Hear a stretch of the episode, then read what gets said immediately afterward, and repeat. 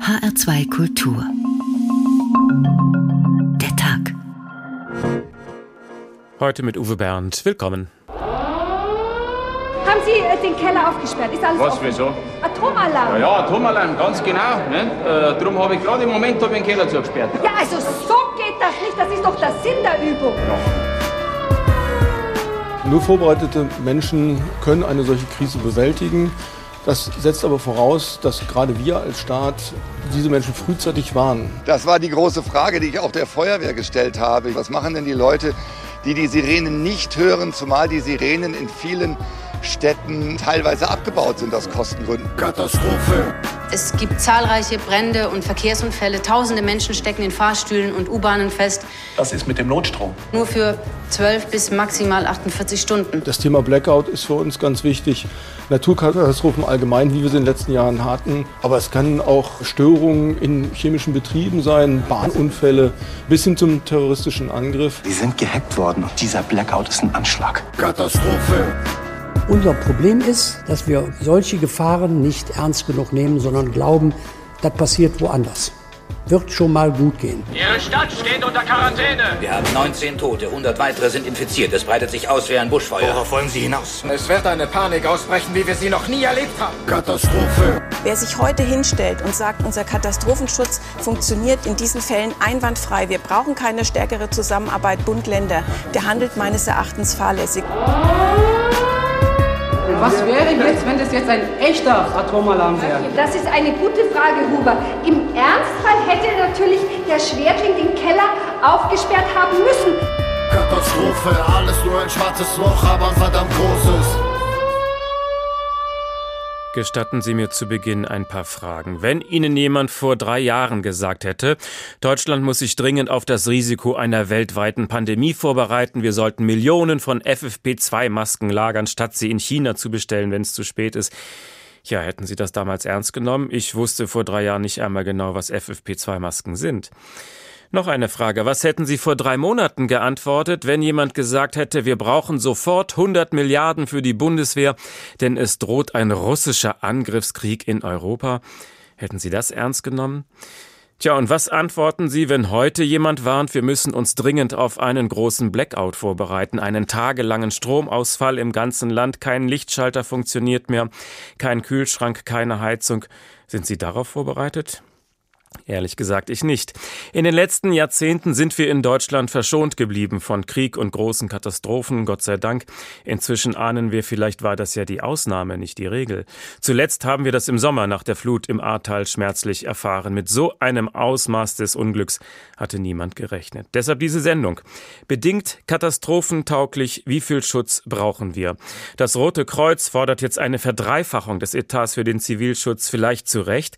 Sind wir in den letzten Jahren zu nachlässig geworden, weil die vielen Katastrophen auf der Welt eben woanders auftraten, aber nicht bei uns. Beginnen wir mal mit einer hessischen Bestandsaufnahme. Was ist hier zu tun? Erstes Beispiel. Wann haben Sie zuletzt dieses Geräusch hier gehört? So hört er sich an, der Alarmton zur Warnung der Bevölkerung im Katastrophenfall.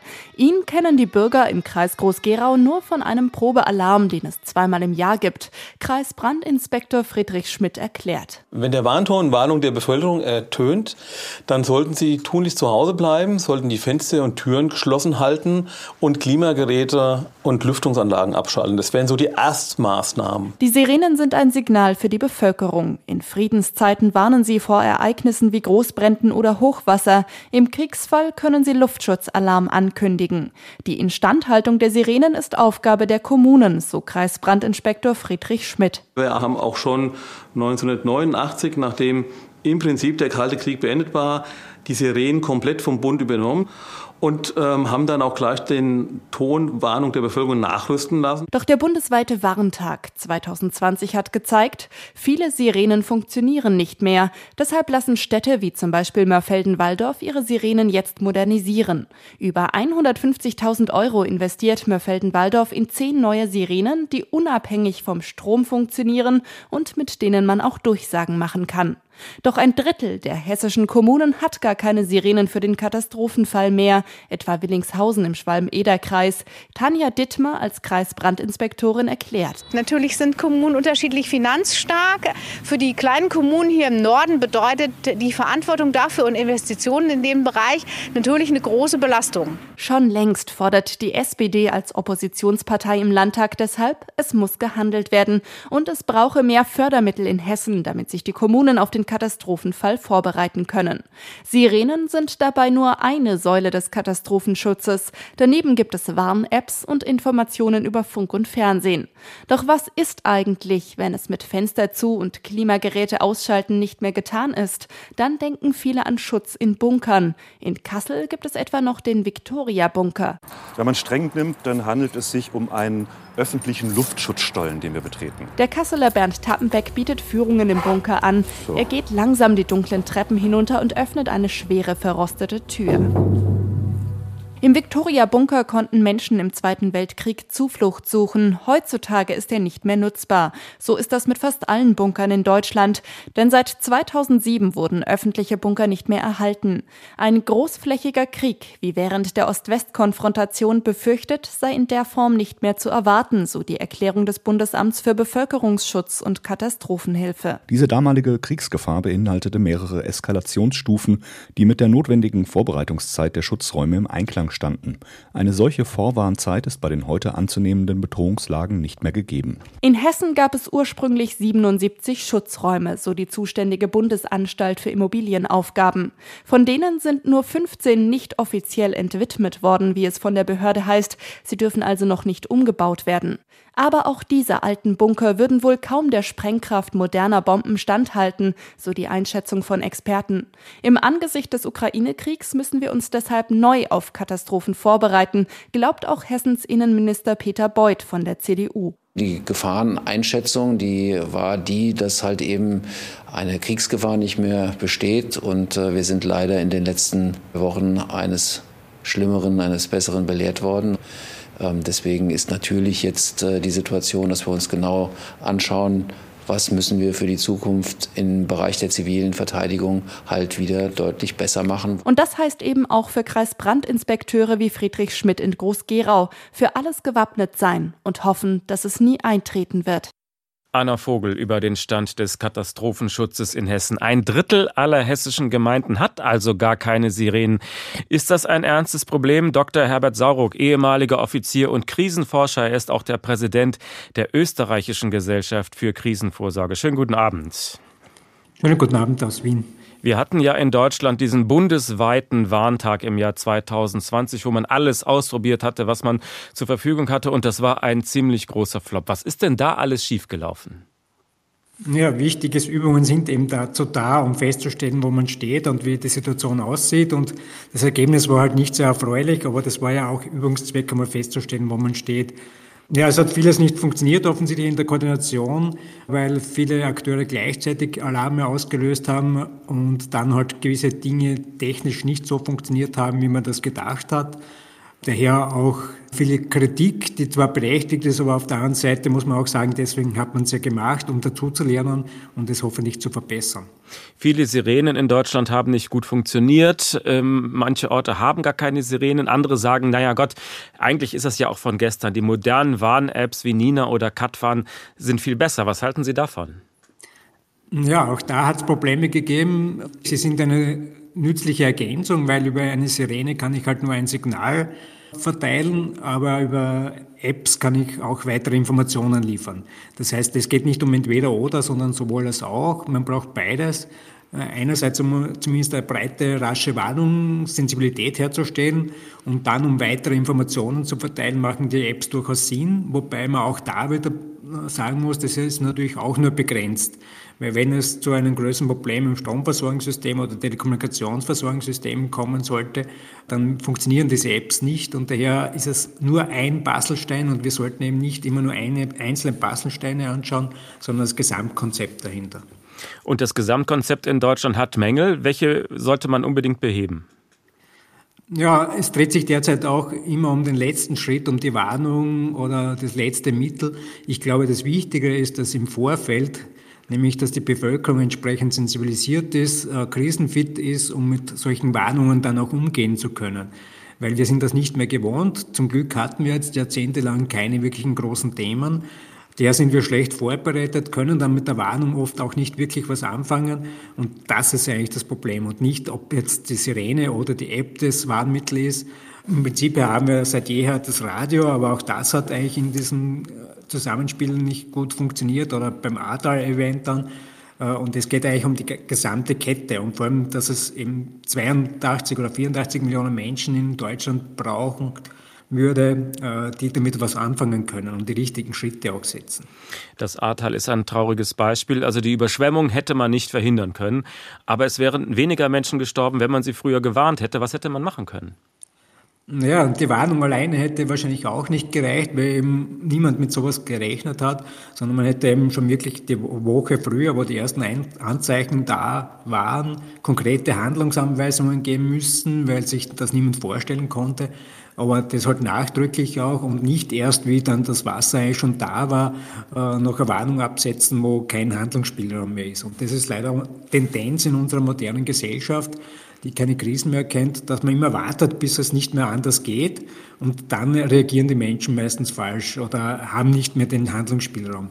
Und da geht es einfach vorher, sich zu überlegen, was könnte passieren äh, wie kann man darauf reagieren, welche Vorbereitungen kann ich auch treffen. Und im Ahrtal wären noch genug Stunden gewesen, zumindest um mehr Menschenleben zu retten, aber auch, ich glaube, die Sachschäden hätten deutlich reduziert werden können, zumindest wo es mobile Güter geht. Wie steht es also um die Katastrophenpläne in Deutschland? Ja, das fängt wieder bei der Bevölkerung an. Es geht nicht nur um Pläne, sondern wie sind wir als Bevölkerung vorbereitet aufgestellt. Und das kann ich aus meiner zehnjährigen Praxis sagen, sehr schlecht, weil wir nicht damit rechnen. Und der Präsident des BBK sagt eh immer jetzt, äh, wir brauchen nicht ein paar professionelle Bevölkerungsschützer, sondern 82 Millionen.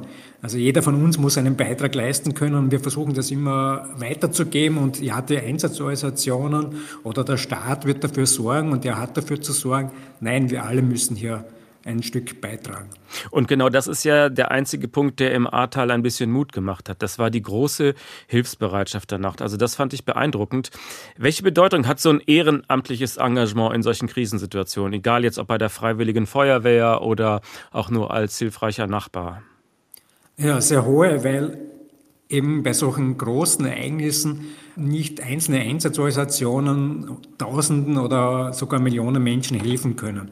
Und äh, wir haben das irgendwie alles so abgegeben. Vollkasko-Gesellschaft geht uns nichts an, aber das ist falsch. Wir alle müssen unseren Beitrag beisteuern und natürlich das Ehrenamt, vor allem bei den Einsatzorganisationen, also ganz essentielles auch, damit man auch äh, strukturierter und professioneller arbeiten kann und zusammenwirken kann. Und das sollte eigentlich gefördert werden durch entsprechende Anreize, was heute natürlich nicht ganz einfach ist, aber das wäre ein ganz wichtiger Schritt auch.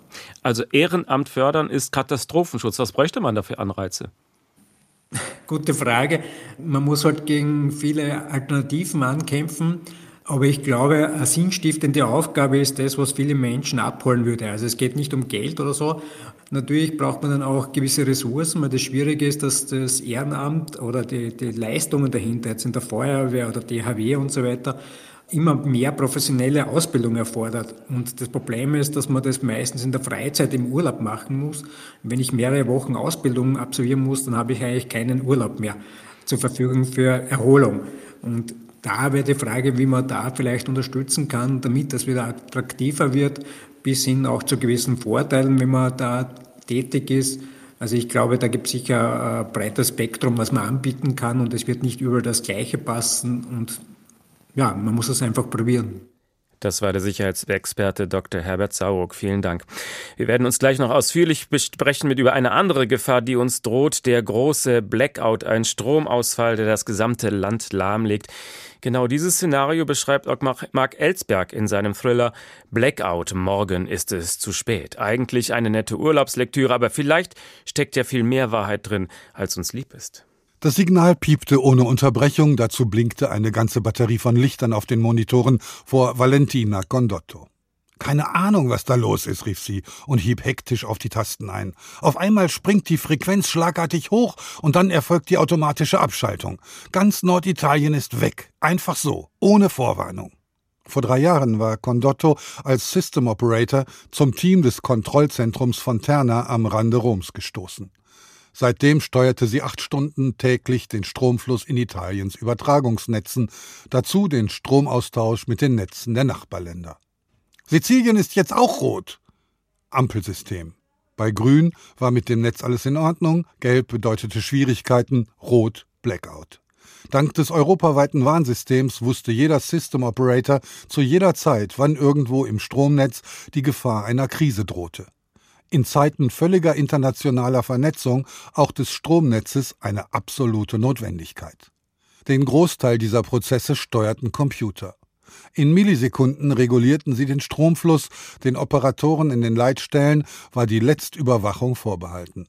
Dabei durften sie die Netzfrequenz von 50 Hertz nur geringfügig schwanken lassen, sonst drohten schwere Schäden an den Generatoren. Bei größeren Schwankungen schalteten die Rechner automatisch Teile des Netzes ab. Soweit die Fiktion, aber vielleicht ist die Realität ja gar nicht so weit davon entfernt. Bedingt katastrophentauglich, wie viel Schutz brauchen wir? Unsere moderne Gesellschaft ist halt vollkommen abhängig von Elektrizität. Wenn sie ausfällt, dann geht gar nichts mehr. Und wie bereiten sich unsere Städte auf so eine Krise vor? Sophie Spellberg hat sich das angesehen. Die Katastrophenschutzhalle der Frankfurter Feuerwehr. Silberne Lagerregale bis zum Dach, in denen sich Kartons stapeln. Mit allem, von Feldbetten über Kissen bis hin zu Hygienesets. 3000 Leute könnte man aus dem Lager versorgen, schätzen die Katastrophenschützer. Hier gibt es fast alles für fast alle Arten von Notfällen. Auch mobile Notstromgeneratoren für den Stromausfall.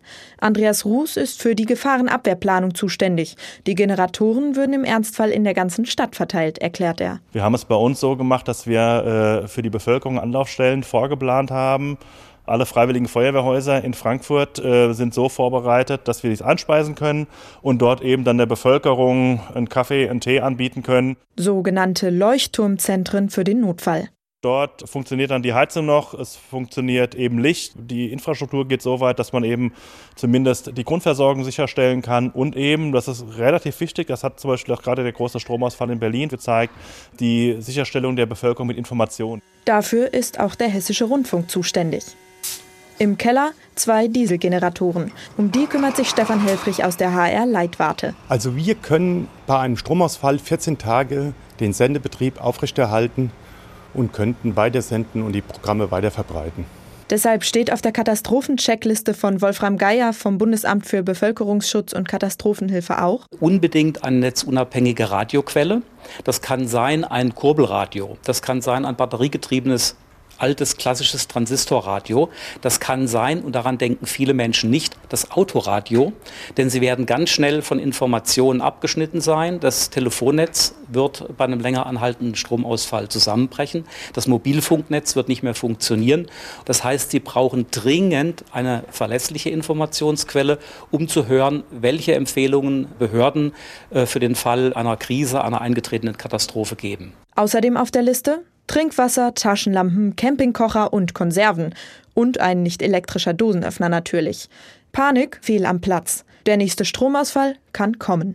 Mögen wir davon verschont bleiben, denn ein tagelanger Blackout wäre eine wirkliche Katastrophe. Professor Harald Schwarz kann uns das erläutern. Er ist Elektroingenieur an der Technischen Uni Cottbus. Guten Tag. Guten Tag. Sie sagen, Stromausfall ist nicht gleich Stromausfall. Was muss man da unterscheiden? Ich denke, man muss unterscheiden, ob es eine lokale oder regionale Versorgungsunterbrechung ist oder ob es ein langanhaltender und großflächiger, also sagen wir, Mitteleuropa betreffender Stromausfall ist. Da sind natürlich die Auswirkungen sagen wir, sehr, sehr unterschiedlich, auch äh, von dem, wie man eben unterstützen und helfen kann. Was muss man dabei beachten? Also so lokale Stromausfälle gibt es ja öfters mal. Das hatten wir in Berlin kürzlich. Das hat, da hatte einfach ein Bagger ein Kabel durchgerissen. Da muss man ganz anders darauf reagieren als auf eine große Katastrophe. Es ist einfach die Frage, wie viele Menschen sind betroffen? Können die sich selber helfen, indem sie einfach die zwei, drei, vier Kilometer mit dem Auto äh, überbrücken, um sich selbst zu versorgen, also im nächsten Stadtteil fahren, äh, Lebensmittel einkaufen? Oder ob die Fläche so groß ist, dass man Schwierigkeiten hat, mit Versorgungsfahrzeugen von außen reinzufahren, zu versorgen und auch wieder rauszufahren, bevor der Tank leer ist. Also wenn Sie sich das vorstellen, das wäre auf ganz Europa begriffen oder Teile von Europa, ist es natürlich, sagen wir, extrem schwierig dann. Aber ist das ein realistisches Szenario? Sowas gab es ja zum Glück bis jetzt noch nicht. Ist es eine theoretische Gefahr oder rechnen Sie damit ernsthaft? Naja, wir hatten schon in den letzten 10, 15 Jahren zunehmend Szenarien. Also wir hatten zum Beispiel in 2003 einen äh, Blackout, der ganz Italien betroffen hat. Wir hatten auch 2006 diverse Ausfälle in Europa, noch nicht voll großflächig. Und wir hatten auch im letzten Jahr eine Situation, die extrem kritisch äh, war. Die ist zum Glück noch gerade halbwegs gut durchgegangen, aber man merkt, die Szenarien oder die Wahrscheinlichkeiten steigen, dass sowas passieren kann. Können Sie noch mal genauer beschreiben, was das dann für Konsequenzen hätte, wenn kein Strom kommt aus der Steckdose? Was geht dann alles nicht? Ja, am besten stellen Sie sich vor, Sie wohnen in Frankfurt äh, im 15. Stock eines Hochhauses. Sie haben keinen Strom, damit kein Fahrstuhl, Sie haben kein Licht, Sie haben keine Heizung, Sie haben kein Wasser, weil die Pumpen im Wasserwerk nicht laufen. Damit merken Sie natürlich, wenn Sie das im Winter dann äh, bekommen, äh, dann haben Sie natürlich richtig zu tun, um da oben sich irgendwie zu versorgen. Ne? Manch einer denkt sich, na gut, dann sitze ich halt bei Kerzenschein da, äh, Fernsehen will sich eh nicht gucken, die Fertigpizza schmeiße ich weg. Also äh, vielleicht verharmlosen wir das. Ab wann wird das wirklich gefährlich? Also ich denke mal, also wenn Sie solche Situationen haben, die länger als einen Tag gehen, also sagen wir mal, im ersten Tag ist das alles noch relativ unkritisch, da ist es vielleicht für die Krankenhäuser schwierig, auch teilweise sogar für die Landwirtschaft, weil auch die Melkmaschinen natürlich nicht laufen. Äh, aber wenn Sie das länger als ein, zwei Tage haben, dann wird es richtig hart, weil Sie dann natürlich schon merken, Sie haben Probleme mit der Lebensmittelversorgung. Sie können ja auch nicht ins Geschäft gehen, was einkaufen, weil Licht aus, Türe zu, keine Registrierkassen. Also von da, denke mal so ab dem zweiten, dritten Tag tut es richtig weh. Und wie lange könnte so ein Blackout im schlimmsten Fall dauern? Naja, das sind natürlich jetzt, ich sag mal, äh, da können Sie jetzt jedes Horrorszenario spinnen. Also Sie müssen, Sie müssen natürlich untersuchen, was war der Grund dafür. Also wie schnell können Sie im Prinzip die Ursache erstmal für den Blackout äh, beseitigen. Also wenn der Auslöser, sagen wir mal, schwere Stürme waren oder was auch immer, da haben Sie natürlich relativ viel kaputte Freileitungen, die Sie erstmal notdürftig reparieren müssen. Und dann müssen Sie eben die Stromversorgung auch wieder anfahren. Also dieser Netzwiederaufbau ist natürlich etwas, je nachdem, wie gut Sie das trainiert haben, das kann auch mal einen Tag oder länger gehen, bis das richtig funktioniert. Das kann auch in wenigen Stunden passieren, aber es hängt eben davon ab, wie schwerwiegend es war, wie kann es sich ständig wiederholen und wie gut sind die Leute darauf trainiert. Ne? Sie haben gerade Fahrstühle angesprochen, gerade in so einer Stadt wie Frankfurt. Haben diese ganzen Hochhäuser Notstromaggregate oder müsste die Feuerwehr jeden einzelnen Fahrstuhl runterkurbeln oder was würde das bedeuten? Also nach meinem Kenntnisstand haben die Hochhäuser keine Notstromversorgung, selbst das Szenario, also die Krankenhäuser sind zum Beispiel mit Notstrom versorgt. Der Punkt ist nur, nach meinem Kenntnisstand sind die Notstromaggregate äh, in den Krankenhäusern ausgelegt auf Aufrechterhaltung der OP-Säle und der Blutbanken. Also da ist auch nichts mit Küche, Heizung und Station, sondern das ist eine absolute Notversorgung, um die ganz wichtigsten Dinge noch am Leben zu halten. Und es muss auch sicher sein, dass die Notstromaggregate anspringen. Also wir hatten mal eine 2011 eine sehr, sehr große Studie für den Bundestag gemacht, wo man damals festgestellt hat, große Teile der Notstromaggregate sind auch nicht angesprungen. Ach herrje. Also das ist ein ernsthaftes Szenario, auf das man sich vorbereiten sollte und auf das man sich als Privatperson auch vorbereiten kann. Was sollte jeder zu Hause machen, haben?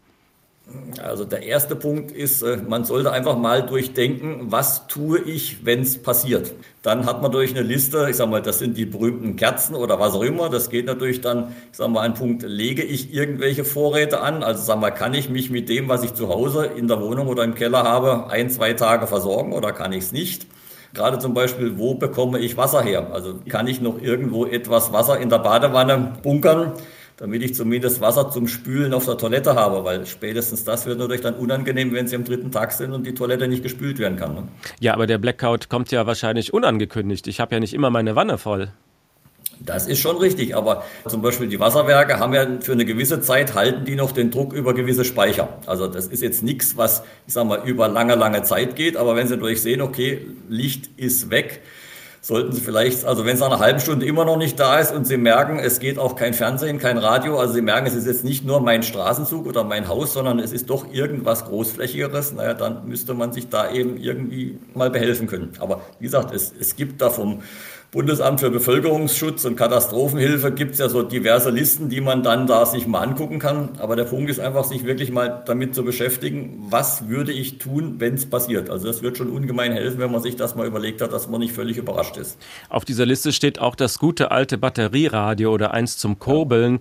Äh, manch einer fragt sich, wozu muss ich dabei auch noch Radio hören? Warum ist das dann wirklich wichtig? Wobei das Batterieradio ist sozusagen, das hat heute eigentlich schon fast jeder. Das heißt heute Autoradio, weil da ist auch eine Batterie drin. Also sagen wir, wenn Sie Radio hören wollen, gehen Sie zum Auto und hören erstmal Radio. Sie kriegen damit auf jeden Fall ein Gefühl, also wenn Radio noch läuft, und zwar sagen wir, ohne dass jetzt ständige Katastrophenmeldungen kommen, na, dann wird es wohl doch etwas Regionales sein. Also wenn Sie merken, Radio ist auch weg, äh, dann merken Sie natürlich, äh, es muss wohl großflächiger gewesen sein, weil plötzlich der Sender nicht mehr da ist. Der Hessische Rundfunk kann auch ohne Strom senden, haben wir heute schon erzählt. Ja, also das Radio ist dann ganz wichtig als Informationsquelle. Was tue ich? Wobei wir haben es ja zum Beispiel, weil Sie vorhin Berlin angesprochen haben, da hat man ja gesehen, scheinbar ist das Hauptproblem gewesen, wo lade ich mein Handy? Also ich sag mal, wir hatten wirklich das, die irre Situation, das technische Hilfswerk ist in den Stadtteil reingefahren, hat Lichtmasten aufgebaut, damit man so ein paar helle Punkte in dem dunklen Stadtteil eben hatte. Hatte übrigens auch gemerkt, dass das Notstromaggregat des Krankenhauses auch nicht angesprungen ist. Also die Patienten mussten verlegt werden. Aber das wesentliche Problem ist, wo lade ich mein Handy, damit ich irgendwie am Netz bin. Aber das war eine sehr, sehr kleine Störung eben, die allerdings sagen wir, auch über 30 Stunden gelaufen ist. Also für die, die es betroffen hat, war es schon sehr ärgerlich und sehr nervig eigentlich. Das war Professor Harald Schwarz von der Technischen Universität Cottbus. Vielen Dank. Und wir tauchen noch einmal ein in die Fiktion. So geht es weiter in dem Thriller Blackout. Morgen ist es zu spät. 2006 war Europa von West nach Ost in drei Spannungsblöcke mit unterschiedlicher Frequenz zerfallen. Unter Stromausfällen hatte nur der mittlere gelitten. Eigentlich hatten die Experten bis dahin in so einem Fall mit dem Riss zwischen dem produktionsstarken Norden und dem verbrauchsintensiven Süden gerechnet. Dieses Mal lag der Fall wieder anders. Vor 20 Minuten hatten die Italiener erste Probleme gemeldet. Die Ursache war noch unklar, aber sie hatten die Ausfälle nicht in den Griff bekommen. Bereits während des Zusammenbruchs im Süden hatten auch die Schweden massive Schwierigkeiten bekommen, dann ganz Skandinavien. Offenbar forderte das schlechte Winterwetter zum ungünstigsten Zeitpunkt in verschiedensten Teilen Europas Opfer. Wir müssen das deutsche Netz um jeden Preis halten, um die West-Ost-Verbindung nicht auch noch zu unterbrechen, erklärte Pewalski bestimmt. In seiner Zentrale ging es drunter und drüber. Seine Operatoren leiteten Strom auf noch freie Leitungen um, schalteten Kraftwerke ab, fuhren andere hoch, sendeten überschüssige Energie in Speicherkraftwerke, solange diese aufnahmefähig waren, oder warfen bei Bedarf Last ab und schickten damit ein paar Fabriken in die Zwangspause oder tausende Menschen in die Dunkelheit. Okay, es reicht, erklärte Pawelski entschieden. Riegeln wir Deutschland ab und fügte leise hinzu, wenn das noch gelingt bedingt katastrophentauglich. Wie viel Schutz brauchen wir? Irgendwie sind wir neuerdings umzingelt von Bedrohung. Die Naturkatastrophen durch den Klimawandel, die Pandemie und jetzt auch noch Krieg in Europa. Das alles macht Angst, verständlich. Die einen versuchen ihre Gefühle zu verdrängen, feiern, solange es noch geht, jetzt erst recht. Andere werden aktiv und wollen sich auf alle möglichen Eventualitäten vorbereiten. Manches davon ist sinnvoll, anderes vollkommen übertrieben. Jens Wellehünder mit ein paar typischen Beispielen vorher einnehme und immer denke, naja, morgen kommt's mal. In einer Apotheke in Kassel. Immer mehr Kundinnen und Kunden fragen nach Jodtabletten. Nachrichten aus der Ukraine, wie Tschernobyl von russischen Truppen besetzt, Putin droht mit Atomkrieg, haben sie in Angst und Schrecken versetzt. Jetzt wollen sie Jodtabletten, weil die angeblich den Körper gegen atomare Strahlung schützen. Apothekerin Ruth Hangen antwortet darauf immer dasselbe. Was Sie in der Apotheke kaufen können, sind in der Regel Jodtabletten mit 100 oder 200 Mikrogramm Mikrogramm. Das ist für die tägliche Jodversorgung, da Deutschland ein Jodmangelgebiet ist. Ähm, um eine Jodblockade für den Fall eines atomaren Zwischenfalls zu bekommen, braucht man etwa das 100 bis 1000-fache. Daher macht es überhaupt keinen Sinn, sich diese Jodtabletten jetzt vorsorglich hinzulegen. Weil sie ja bei atomarer Verstrahlung nicht wirken. Die hochdosierten Tabletten gibt es nur im Katastrophenfall. Das Bundesamt für Bevölkerungsschutz organisiert dann die Verteilung. In erster Linie werden Ungeborene, Schwangere und Stillende geschützt und Kinder bis zum 18. Äh, Lebensjahr und ab 45 ist es auch gar nicht mehr indiziert. Es gibt genaue Einnahmeanweisungen. Solche hochdosierten Tabletten können Menschen über 45 sogar eher schaden als nützen. Aber außer Jodtabletten gibt es auch anderes, was Menschen gerade wieder verstärkt kaufen. Supermarktfilialleiter Fabian Pügoch aus Fellmar schaut jetzt öfter auf Lücken in den Regalen. Ja, also definitiv kann man da ähm, Klopapier mit nennen. Ähm, man kann auch Mehl mit dazu nennen. Das sind so typische Artikel, auch mit Nudeln, Konserven, die auch gut nachgefragt werden derzeit. Das sind so die typischen Artikel, die dazu zählen. Allerdings sei es nicht so wie zu Beginn der Corona-Zeit, als massenhaft gehamstert wurde, meint der Filialleiter. Diesmal ist es, denke ich, doch ein bisschen anders, dass wir da wirklich die Kunden haben, die äh, dort einfach helfen wollen mit Waren. Und äh, das ist dann doch mehr dieses Mal der Grund für die ansteigenden äh, Verkaufszahlen in der Richtung. Ja. Aber nicht alle kaufen, um zu helfen, denn die Unruhe wegen des Krieges wird größer. Zwei Stimmen aus Kassel. Bevorraten tun wir uns eigentlich, würde ich sagen, seit Corona mit den normalen Sachen, die halt nicht verfallen. Man kauft eine Tüte Mehl mehr, man hat zwei Päckchen Nudeln mehr zu Hause. Es macht einem Angst so ein bisschen. Man denkt zum Beispiel, was ein Benzin an und Diesel anbelangt, dass man Vorrat kauft auf alle Fälle, dass man sich in den Keller ein paar Kanister stellt, ganz klar. Also haben wir auch schon gemacht, teilweise richtig.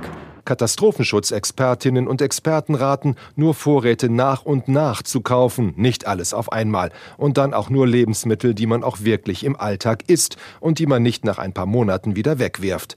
Infos dazu gibt es auf der Website des Bundesamtes für Bevölkerungsschutz und Katastrophenhilfe.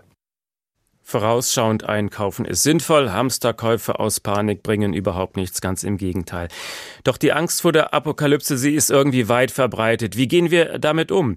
Die Journalistin Greta Taubert hat vor ein paar Jahren einen Selbstversuch gemacht. Sie wollte ausprobieren, wie ihr Leben nach dem großen Crash aussehen könnte. Das Buch heißt Apokalypse jetzt, wie ich mich auf eine neue Gesellschaft vorbereite. Schönen guten Abend. Guten Abend. Warum haben Sie das damals gemacht? Was war Ihr Motiv? Was wollten Sie rausfinden? Ich glaube, dass ich damals sehr erschüttert davon war, dass wir in einer äh, Weltgesellschaft leben, die über ihren äh, eigenen Verbrauch die ganze Zeit lebt, ja, also die mehr verbraucht, als sie eigentlich wieder produzieren kann. Und sich das mal genauer anzugucken, das hat mich äh, damals in eine Art Panik getrieben, wo ich dachte, was passiert eigentlich, wenn das wirklich alles mal zusammenbricht? Wenn das, was irgendwie die Apologeten sagen, das, was Wachstumskritiker sagen oder auch Klimaschützer, wenn das alles mal wahr wird. Und das hat sich zu so einer Panik verstetigt und ich dachte, ich muss mich irgendwie aus diesem schrecklichen, verbrauchenden System rausbewegen. Und heute haben wir noch viel mehr Gründe für die Ängste, denn Ihr Buch war vor der Pandemie. Jetzt haben wir die Pandemie und Krieg in Europa auch noch. Kann man das vergleichen? Hm, naja, es zeigt eigentlich nur, dass man sich äh, so genau wie möglich auf irgendwelche Katastrophenszenarien vorbereiten kann, aber welche dann am Ende zuschlägt, das kann man eben nicht genau wissen, ja. Und äh, es gibt also gar viele Möglichkeiten, dass die Welt untergeht oder die Apokalypse kommt. Schon die Bibel kannte da verschiedene Szenarien, aber welche es nun genau ist, die unsere Angst auch triggert, die uns motiviert, uns vorzubereiten oder ähm, eine andere Welt vorzustellen, das kann man eben vorher nicht sagen. Also Corona hat uns ja alle irgendwie kalt kalt erwischt und dass dieser Krieg sich so ausweitet und neue Ängste bei Menschen schürt, das hätte ja vor ja noch wenigen Monaten eigentlich so niemand vorhersehen können. Machen wir Ihren Selbstversuch mal konkret. Was genau haben Sie damals für das Buch an Ihrem Leben verändert? Also ich hatte nach diesem Panikmoment äh, an der Tafel meiner Großeltern, wo ich gesehen habe, oh, meine Eltern, die noch in den Sozialismus hineingeboren waren, äh, haben das Ende eines Systems erlebt. Meine Großeltern sind ins Dritte Reich hineingeboren, das glücklicherweise nicht überlebt hat. Und deren Großeltern, äh, die sind ins Kaiserreich reingeboren. Da dachte ich, so schlecht äh, stehen die Chancen eigentlich nicht, dass auch ich diesen Systemcrash miterleben könnte. Das ist Familientradition.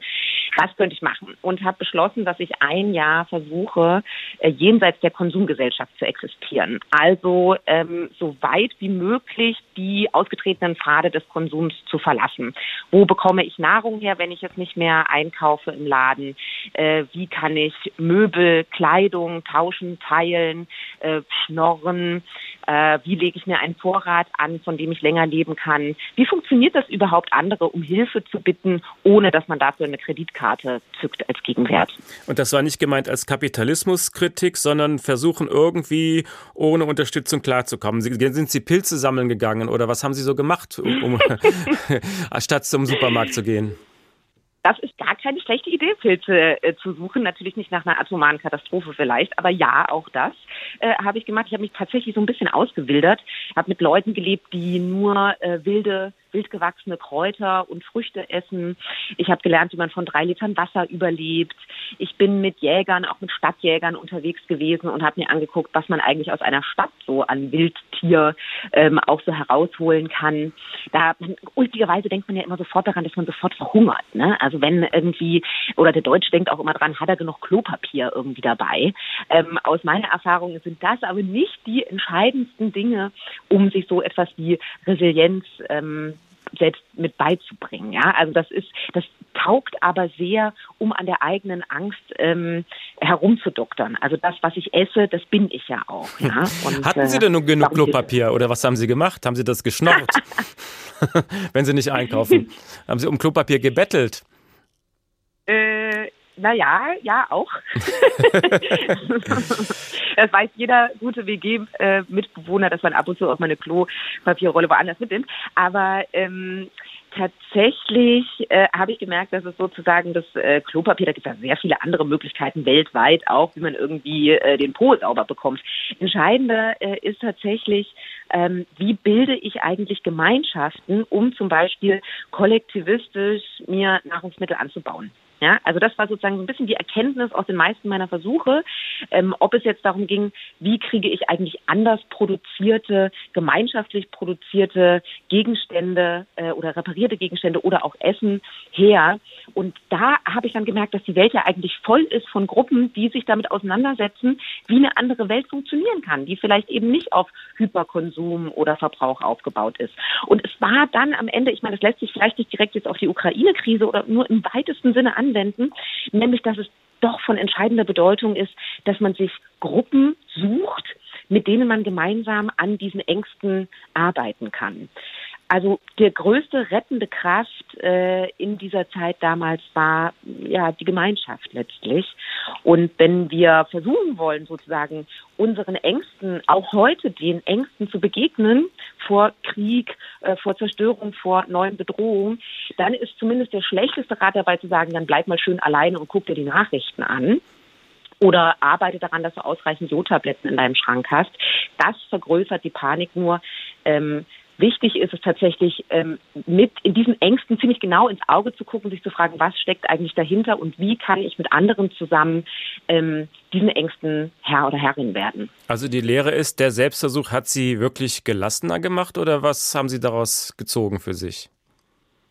Hm, ja, also das eine war, äh, wenn man einmal so ein Jahr sich wirklich äh, durch Busch und Feld und alles geschlagen hat und irgendwie in den in der Dusche Pilze gezüchtet hat, ähm, dann äh, hat man tatsächlich schon relativ viel Hartes auch mit durch. Ich habe auch so auf den Straßen geschlafen und alles Mögliche gemacht. Also ähm, das hat mir gezeigt, dass der Mensch total anpassungsfähig an sämtliche Sachen ist. Also äh, man kann sich an wirklich fast alles ziemlich schnell auch gewöhnen. Das war so äh, das erste Learning. Und das zweite ist, dass wir nicht glauben müssen, dass wir in unseren ähm, Ängsten so äh, allein sind, sondern wir, wir, das ist fast das Verbindende ähm, in unseren Gesellschaften, besonders in der deutschen, diese Angstgesellschaft. Ähm, die German Angst das ist ja auch sprichwörtlich, äh, der man zusammen ins Auge gucken kann und, äh, und sie damit irgendwie auch dann verkleinern kann. Also wenn eine Angst da ist, sie nicht wegstellen, sondern ihr so nah wie möglich zu Leibe rücken und konkret mit konkreten Aktionen äh, und gemeinschaftlich äh, daran arbeiten, aber nicht, indem ich mir irgendwie alleine einen Bunker buddel. Das war die Journalistin Greta Taubert über ihr Buch Apokalypse jetzt, wie ich mich auf eine neue Gesellschaft vorbereite. Und auch ein europaweiter Blackout hat was Apokalyptisches. Wir hören jetzt noch einen Ausschnitt aus dem Thriller von Mark Ellsberg. Gern hätte er Europa jetzt aus der internationalen Weltraumstation ISS gesehen wo sonst die feinen Adern und leuchtenden Knoten des Lichtsystems bis ins All strahlten, musste über weite Flächen Dunkelheit liegen. Ersten Berichten und ihren Messungen nach waren mindestens zwei Drittel des Kontinents ohne Strom. Er stellte sich die Verantwortlichen vor, wie sie hilf und ratlos nach den Ursachen suchten, das Wetter verdächtigten, technische Probleme oder menschliches Versagen, doch in Wirklichkeit keine Ahnung von dem Moloch besaßen, den zu beherrschen sie bis vor wenigen Stunden geglaubt hatten, es noch immer dachten die den Ausfall für ein vorübergehendes Ereignis hielten, wie bei den vorangegangenen nach ein paar Stunden vorbei Danach gut für ein paar amüsante Anekdoten oder wohlig harmlose Schauergeschichten. Nach ein paar Tagen würden sie begreifen, dass ihre späteren Geschichten eher jenen ähneln würden, die sie bislang nur von den Reportern aus den Kriegs- und Katastrophengebieten in fernen Ländern und Kontinenten kannten. Nach wenigen Wochen würde ihnen klar, dass diese Erzählungen einst erklingen würden wie die fast vergessenen Schilderungen der Großeltern und Urgroßeltern aus der Zeit nach dem großen Krieg, der Europa und die Welt verwüstet hatte und die man nie ernst genommen hatte, weil sie so lange her und von solch klarer Schwermut vorgetragen worden waren. Und inzwischen müssen wir wieder täglich Kriegsberichte aus Europa ertragen. Bedingt katastrophentauglich. Wie viel Schutz brauchen wir? Bei solchen Fragen ist es leicht, nach der Politik zu rufen, aber was soll die auch tun? Eine Flutwelle kann man schlecht per Gesetz verbieten, aber immerhin, man kann wissenschaftliche Risikoanalysen in Auftrag geben. Was könnte da auf uns zukommen? Was muss passieren, damit wir angemessen reagieren? Nur die praktische Umsetzung dieser Erkenntnisse steht dann wieder auf einem anderen Blatt. Juliane Ort hat sich das mal angesehen. Der Schutz der Bevölkerung ist in Deutschland wie so vieles föderal geregelt. Der Bund ist laut Gesetz nur für den Verteidigungsfall zuständig, also wenn Deutschland angegriffen wird. Der eigentliche Katastrophenschutz ist Ländersache. Und im konkreten Fall, wenn die Flutwelle durchs Tal rauscht oder ein Anschlag verübt wird, helfen erstmal Polizei, Feuerwehr und Hilfsorganisationen vor Ort. Aber es passiert dann doch immer etwas, das das erprobte System überfordert und dann kommt der Bund ins Spiel. Mit dem Technischen Hilfswerk, der Bundeswehr oder der Bundespolizei. Für solche Fälle wollte man sich besser vorbereiten. Unter dem Eindruck von 9-11 und der Hochwasserkatastrophe im Jahr 2002 beschlossen die Innenminister, dass es Risikoanalysen geben sollte für denkbare Katastrophen wie Flut, Erdbeben oder Dürre. Zuständig dafür ist das BBK, das Bundesamt für Bevölkerungs- und Katastrophenhilfe. Präsident Armin Schuster schreibt in einem Bericht. Wir wollen mit der Analyse von Ereignissen unser integriertes Hilfeleistungssystem einem theoretischen Stresstest unterziehen, um mit den Erkenntnissen vor die Lage zu kommen. Der Beschluss stand schnell, aber der politische Prozess zog sich etwas. Deshalb vergingen immerhin zehn Jahre, bis die erste Risikoanalyse 2012 dem Innenausschuss des Bundestags vorlag. Der Bericht spielt den Fall einer Pandemie mit einem SARS-Virus durch. Das Ereignis beginnt im Februar in Asien, wird dort allerdings erst einige Wochen später in seiner Bedeutung erkannt. Mehrere infizierte Personen reisen nach Deutschland ein, bevor den Behörden die erste offizielle Warnung der Weltgesundheitsorganisation WHO zugeht. Darunter sind zwei infizierte Personen, die durch eine Kombination aus einer großen Anzahl von Kontaktpersonen und einer hohen Infektiosität stark zur initialen Verbreitung der Infektion in Deutschland beitragen. Acht Jahre bevor es tatsächlich passierte, hatte die Risikoanalyse des Bundesamtes für Bevölkerungsschutz und Katastrophenhilfe den Fall schon durchgespielt. Deutschland war also perfekt vorbereitet und wirklich vor der Lage. Äh, Beziehungsweise hätte Deutschland wie geplant vor der Lage sein können, wenn die Risikoanalyse nicht acht Jahre in den Schubladen gelegen hätte. Oder wenn sie wenigstens zur Expertenanhörung Mitte Januar 2020 rausgeholt worden wäre, als SARS-CoV-2 immer näher rückte. Dann hätte man lesen können, was passieren würde. Arzneimittel, Medizinprodukte, persönliche Schutzausrüstung und Desinfektionsmittel werden verstärkt nachgefragt da Krankenhäuser, Arztpraxen und Behörden in der Regel auf schnelle Nachlieferung angewiesen sind, die Industrie die Nachfrage jedoch nicht mehr vollständig bedienen kann, entstehen Engpässe. Was, wenn zu diesem Zeitpunkt Masken und Schutzkleidung aufgestockt worden wären? Oder der Schutz vulnerabler Gruppen aktiviert? Eineinhalb Monate, bevor das überstürzt geschehen musste. Vielleicht wären manche Bewohner und Bewohnerinnen von Altenheimen noch am Leben und mancher Maskenkauf deutlich günstiger. Aber die Politik hat den von ihr bestellten Bericht offenbar nicht zur Kenntnis genommen. Und nicht zuletzt gibt es klare Zuständigkeiten, und das sind beim Katastrophenschutz die Länder. Es gibt keine Rechtsgrundlage, nach der die Erkenntnisse der Risikoanalysen auch angewandt werden müssen. Länder und Kommunen können selbst entscheiden, ob sie sich beraten lassen, wie sie sich gegen Risiken besser absichern können. Wie schreibt der Präsident des BBK, Armin Schuster, doch so aufmunternd in seinem Bericht über die Risikoanalysen? Wenn Sie diese Publikation angeregt haben sollte, in Ihrem Land oder Ihrem Kreis ein integriertes Risikomanagement für den Schutz der Bevölkerung aufzubauen, so scheuen Sie sich bitte nicht, uns anzusprechen. Na, dann mal los. Aber es gibt Fortschritte. Noch in diesem Jahr soll das gemeinsame Kompetenzzentrum von Bund und Ländern an den Start gehen. Mit dem Ziel, sich ein aktuelles Bild der Lage beim Risiko- und Krisenmanagement zu verschaffen. Damit gäbe es immerhin eine Stelle, die den Überblick hat und im Ernstfall koordinieren könnte. Nur muss man sie dann auch lassen. Seit dem Atomunglück in Tschernobyl gibt es bereits eine Koordinierungsstelle von Bundes- und Landesbehörden, in der die Fachleute sitzen. Als die Pandemie acht Jahre nachdem die Risikoanalyse dazu vorlag, auch wirklich eintraf, fielen die Entscheidungen in einer Runde aus Politikern. Und die Expertengutachten blieben in der Schublade, suboptimal. Also bleiben wir lieber bei einem Experten. Professor Martin Voss beschäftigt sich an der FU Berlin mit sozialwissenschaftlicher Katastrophenforschung. Schönen guten Abend. Ja, guten Abend. Spannendes Thema, denn Katastrophenschutz ist halt mehr als eine technische Fragestellung. Welche sozialwissenschaftlichen Aspekte sind dabei wichtig? Ja, ich würde sogar ja, im Grunde genommen die Blickrichtung umdrehen wollen und sagen, Katastrophenschutz ist in erster Linie eine kultur- oder sozialwissenschaftliche Fragestellung.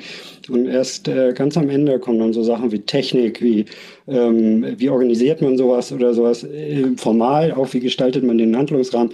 Das ist dem nachgeordnet. In erster Linie ist es eine kulturwissenschaftliche Fragestellung, äh, die da lautet, was wollen wir eigentlich als Gesellschaft ähm, machen, um uns vor bestimmten Risiken, die wir fürchten, auch zu schützen? Und welche Maßnahmen wollen wir ergreifen? Welche Ressourcen sind wir bereit dafür zu investieren? Wie viel Zeit äh, darf uns das kosten? Wie viel Aufmerksamkeit auch? Wie viel ähm, Verunsicherung wollen wir kommunikativ uns leisten? Alles das sind Fragestellungen, die wir als allererstes beantwortet haben müssen, bevor wir dann daran gehen können, ja, wie gestalten wir das nun ganz konkret, praktisch? Also wir sind umzingelt von Bedrohungen im Augenblick, haben wir das Gefühl. Die Klimakatastrophe, die Pandemie, jetzt noch die Kriegsgefahr. Was macht das mit einer Gesellschaft, wenn das Gefühl der Bedrohung zunimmt? Ja, das kann man ja positiv und negativ sehen. Also ähm, wenn es äh, zu sehr bedrohlich wird, dann äh, mag das ein bisschen die Energie eher rausnehmen. Dann sagt man, verschließt man sich davor und macht zu. Ähm, und auf der anderen Seite ist eben eine bestimmte Art des, der Bedrohlichkeitsempfindung doch wohl auch erforderlich, um dann eben entsprechend die Offenheit, die Sensibilität zu erzeugen, die es braucht, ähm, um eben sich auch nicht nur mit dem ganz akuten Geschehen, was einen gerade jetzt schon bedroht, gut auseinanderzusetzen, sondern auch noch in die Zukunft zu schauen. Auch noch zu gucken, was kommt denn da wohl auf uns zu. Also die Balance ist eben die Frage, wie kriegt man das hin, die Aufmerksamkeitsschwelle so zu gestalten, dass man immer hinreichend offen bleibt, ohne dabei wirklich verrückt zu werden. Aber ganz ehrlich, äh, die Sorge, dass wir dabei ähm, vor Angst nun alle, ähm, ja, ja, sagen wir mal, chaotisch oder äh, irre werden, die habe ich nicht. Ähm, ich sehe sehr viel Rationalität insgesamt in einer Gesellschaft wie der unseren, die sehr wohl dazu in der Lage ist, sich mit solchen Fragestellungen auch konzentriert und rational auseinanderzusetzen. Jetzt steht die Forderung des Roten Kreuzes im Raum, die Verdreifachung des Etats für Zivilschutz. Alle nicken natürlich in dieser Situation. Nur wie weit soll das gehen? Wie viel Geld müssen wir in Risiken stecken, die möglicherweise niemals eintreten? Denn auch dafür müssen wir ja auf andere wichtige Dinge verzichten. Ne, genau deshalb ist es die Frage, die wir an die Gesellschaft zurückgeben müssen. Ja, die Politik, ähm, ne, der, der, werfen wir gerne vor, sie hätte dies und jenes nicht getan. Sie haben gerade die Risikoanalyse benannt, die dem Bundestag zwar zur Kenntnis gegeben wurde, danach aber zu keinerlei wirklichen Maßnahmen geführt hat. Ähm, da mag man gerne den schwarzen Peter sehen. Ist er sicherlich mindestens zum Teil auch, aber es sind am Ende ja doch nur die gewählten VolksvertreterInnen. Also ist die, die Bevölkerung selbst, die per Urnengang eben darüber entscheidet, in welche Richtung wir unsere Gelder investiert sehen wollen. Und wenn das nun mal so lange nichts passiert ist, lieber der Kindergarten, lieber die Schule ist, äh, oder aber auch der, äh, die, die Steuerbelastung äh, von großen Unternehmen, die wir lieber niedrig halten, um global konkurrenzfähig zu sein, naja, alles das muss man dann eben sehen, hat am Ende der Kausalkette die, die, den Effekt, dass wir uns einen nachhaltigen Schutz vor Krisen und Katastrophen äh, eben am Ende deshalb nicht mehr leisten. Also diese, die, wo wir da am Ende eben hingehen, muss die Gesellschaft selber entscheiden, per Urnengang wählen und sagen, ja, sie will mehr oder sie ähm, will eben nicht mehr Schutz. Sie sagen, der beste und auch der günstigste Bevölkerungsschutz ist eigentlich die Prävention zum Beispiel? Äh, in jeder Hinsicht, weil wir damit ja auf gar keinen Fall etwas falsch machen. Ja, und Prävention, ähm, das klingt natürlich erstmal so, so äh, wohlfeil. Ähm, wenn man nicht weiß genau, wovor man sich eigentlich schützen will, dann kommt natürlich die Frage, was soll man denn dann ganz konkret wohl tun? Aber es wurde in dieser wunderbaren Sendung nun schon von vielen so viel Gutes gesagt, was man eben tun kann, um allgemein präventiv zu werden gegenüber Krisen und Katastrophen, von denen wir noch gar nicht wissen, dass sie am Horizont äh, uns allen drohen. Also von Krisenfestigkeit hat, sprach Herr Sauruck, ja, von äh, privater Vorsorge zu Hause ein bisschen etwas vorhalten, sich aber auch überhaupt erst einmal damit auseinandersetzen, was kommen da kann, äh, kann da kommen. Das sind schon alles Momente so einer eines in Richtung Prävention gehenden äh, Rahmens. Ähm, und dann können wir ganz konkret schauen, wie machen wir die Gesellschaft insgesamt robuster. Vieles davon deckt sich mit ganz ähm, anderen Themenfeldern, wie der Nachhaltigkeitsthematik an sich, wie dem äh, Klimawandel äh, und so weiter. Also wir haben viele, viele Schnittmengen, ähm, die, an die wir anschließen können, auch in Richtung Krisen- und Katastrophenprävention, wo wir sagen können, das alles ist gut erst einmal auch im Sinne der Robustheit der Gesellschaft, wenn wir sagen, wir lokalisieren vielleicht stärker wieder, wir entkoppeln uns von Abhängigkeiten von Lieferketten, wir halten bestimmte Vorräte, wir ähm, sorgen eben dafür, dass unsere kritischen Infrastrukturen, die Stromnetze, von denen war nun auch reichlich die Rede, robuster sind, wenn dass da Puffer drin sind, dass es nicht alles auf Kante gebügelt ist, dass es nicht alles betriebswirtschaftlich nur optimiert ist, sondern auf Resilienz hin ausgerichtet. Also wir haben so viele Sachen, die wir machen können, lange bevor wir dann am Ende reden müssen, auch noch über Schutzbauten oder äh, andere technische Infrastrukturen. Die kommen on top. Aber wenn alles andere davor nicht funktioniert, dann helfen am Ende auch die Schutzbauten nicht wirklich. Also wenn wir zum Beispiel diesen Blackout nochmal nehmen, da kann ich fordern, dass die äh, Netzbetreiber was investieren, aber jeder, der sich eine Solaranlage auf das Dach setzt, der entlastet das Netz auch. Würden Sie sowas dann vorschlagen? Und hat vielleicht eben auch neben der Wärme dann auch noch ein bisschen Notstrom und so weiter. Ähm, richtig. Also genau, private Haushalte ähm, befähigen, sich eben derart robuster zu machen. Das geht natürlich los mit einer, im Grunde genommen so einer Art Daseinsvorsorge. Da müsste man ansetzen, weil äh, wer von Hartz IV lebt, sich schlicht eine Vorsorge privat zu Hause einfach gar nicht leisten kann. Und wer äh, hochaltrig seinen Ehepartner äh, zu Hause pflegt, der ist auch nicht in der Lage, sich noch zusätzliche Vorsorge Vorräte für zwei Wochen in den vierten Stock zu schleppen. Man muss also diese besonders verletzlichen Gruppen sehen in ihrer Bedürftigkeit und Unterstützungsnotwendigkeit, dort äh, äh, unterstützen und von dort her denkend im Grunde genommen die Gesellschaft als solche robuster aufbauen, ihr die Möglichkeit geben, zu Hause das zu tun, was man eben tun kann und tun sollte und wenn wir das alle tun, wenn das wirklich auf allen Ebenen gemacht wird, dann sind wir ganz sicher resilienter und können länger eben auch Krisen durchstehen. Das war Martin Voss, Professor für sozialwissenschaftliche Katastrophenforschung an der FU Berlin. Vielen Dank. Panik also ist ein schlechter Ratgeber. Wissen Sie, was ich mir morgen kaufe? Ein Kurbelradio mit eingebauter Taschenlampe und Powerbank für das Handy. Nicht teuer. Und wenn man an der Kurbel dreht, lädt das den Acker auf und kann damit auch beim Blackout noch den Tag hören. Mein Name Uwe Bernd, schönen Abend noch.